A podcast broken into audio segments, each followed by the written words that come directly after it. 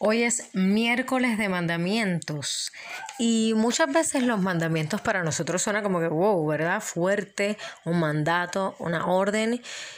Y el alma en sí es también rebelde, ¿no? Le gusta explorar eh, las creaciones materiales y espirituales de, de Krishna. Este, pero los mandamientos en el mundo material pueden ser algo tanto positivo como negativo. Sin embargo, en el mundo eh, espiritual todo es plenamente positivo, es eterno, lleno de conocimiento y bien, bienaventuranza. Satchirananda.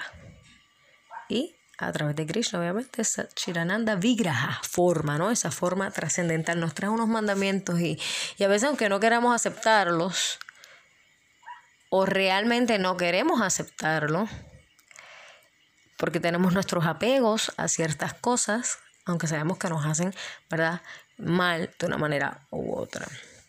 Pero hay un verso bien bonito que da unos consejos, así que en realidad un mandamiento espiritual es un consejo, es una sugerencia, es una invitación a poder disfrutar plenamente eh, de tu alma, de tu existencia y purificarla. Eso es lo más hermoso de los mandamientos. Así que tenemos que sacarnos eso de la mente y tratar de comenzar a ver el mundo de una forma más espiritual.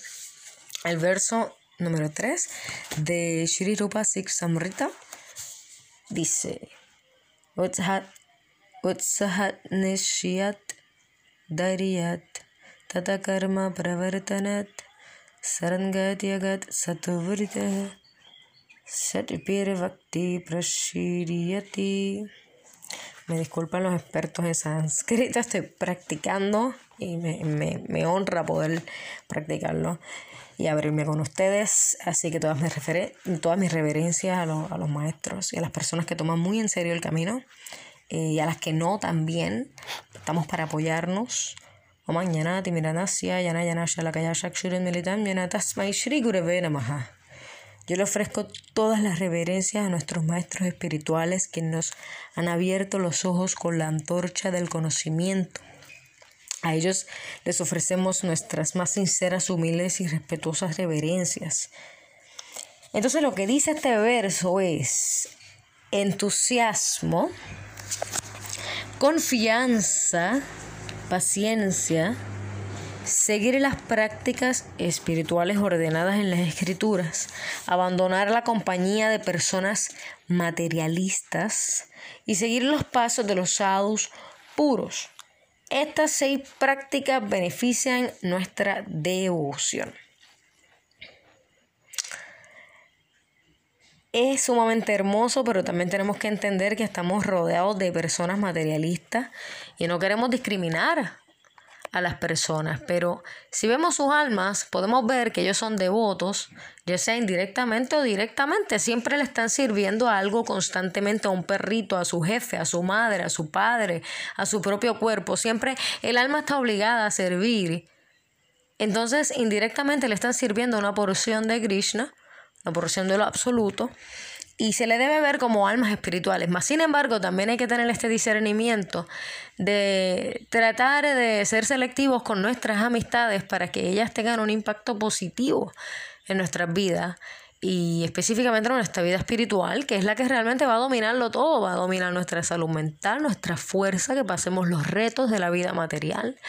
Eh, la espiritualidad básicamente es la única solución. Podríamos ser muy inteligentes, acumular mucha riqueza, acumular muchas cosas, disfrutarlas temporalmente.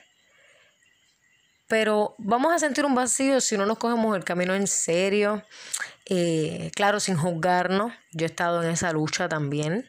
Este, pero este consejo, este mandamiento, entusiasmo, confianza, paciencia, seguir las prácticas espirituales ordenadas en la escritura, abandonar la compañía de personas materialistas y seguir los pasos de los sadhus, o sea, de los santos, de las personas que tienen, ¿verdad? Eh, que han tenido la valentía de avanzar espiritualmente. Eh, estas seis prácticas benefician nuestra devoción. Claro, no las vamos a tener todas de la noche a la mañana, esto es un proceso. Si tienes entusiasmo, bien, pero tienes que dedicarlo a Krishna, algo supremo, no entusiasmo para hundirte, no un entusiasmo que te, que te, que te lo quite al fin y al cabo, sino un entusiasmo que sea duradero, mantener este, una inteligencia constante. Voy a leer la iluminación. Em, este, este libro que yo les estoy leyendo es de Gaudia Matt. Muy interesante. Eh, Swami Padmanabha y otros sabios eh, hacen sus comentarios y una de la iluminación de este verso es nuestro entusiasmo siempre debe ser dirigido hacia atender los deseos del plano superior de Krishna Bhakti.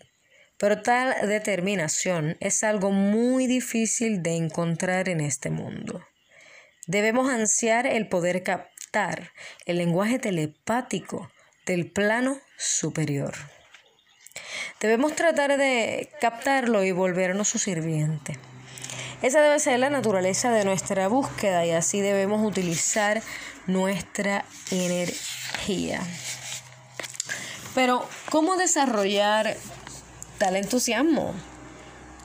Por medio del contacto con devotos, con los santos, con los sadhus, con la ayuda de las escrituras eh, védicas, el Bhagavad Gita, el Srimad Bhagavatam, podemos encontrar e incrementar un sentimiento de paz, un sentimiento de que se contestan varias de nuestras preguntas espirituales. Eh, esta demanda interna que únicamente puede ser satisfecha por la conciencia de Krishna, eh, bueno, este tipo de anhelo solo proviene de, de una persona que es un sadhu real, no, ¿verdad? Es un proceso. Sentiremos interés por escuchar acerca de Dios cuando provenga de un santo. Ahí se encuentra el correcto comienzo para nuestro camino. La escuela del Bhakti es independiente del Varnashrama o del Yana. O sea que es independiente a las, a la castas sociales y ese tipo de cosas, es independiente al discernimiento de la materia del espíritu, el bhakti es completamente espiritual.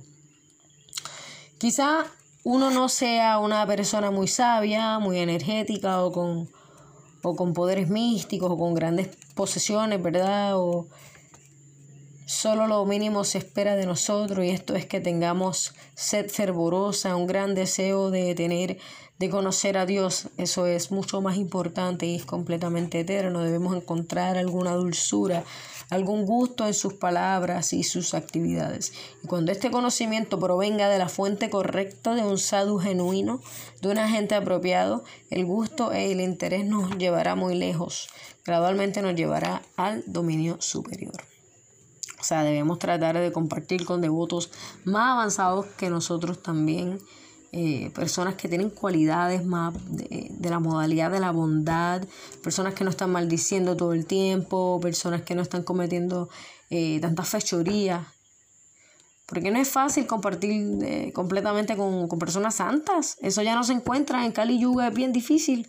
Así que es bien importante que mínimo vayamos avanzando y siendo selectivos con, con nuestras amistades si queremos realmente avanzar espiritualmente Claro, como dije, no discriminar y mucho menos una persona que es un alma caída, igual que yo, igual que tú, igual que todos que somos almas caídas, tenemos que apoyarnos, claro, pero hay que tener ese discernimiento y ocuparle tiempo al maestro espiritual, ocuparle tiempo a, los devotos mayores para que no se pierda toda esta sabiduría que nos, que nos va a liberar realmente del samsara, del renacimiento y de la muerte, que nos va a liberar eh, de los sufrimientos de esta vida. Así que hasta aquí voy a dar mis, esos fueron mis comentarios también. Entre medio leí de la página 83 del libro Sri Rupa Siksamrita, compilación de las enseñanzas Rupa Goswami. Espero que les haya gustado este miércoles de mandamientos y que les haya puesto a pensar y cambiarle la perspectiva perspectiva de que un mandamiento puede ser algo sumamente positivo y a los que ya les sabían refrescarle la memoria y mantener esa constante inteligencia en el ser. Eh, a mí me hace mucho bien poder compartirle todo esto a ustedes porque mi cerebro está escuchando todo esto que yo leo de los maestros, todas mis reverencias a los devotos y a las personas que hacen de su esfuerzo, como siempre, que estén bien, que estén cada día mejor. Desde Puerto Rico, Hare Krishna.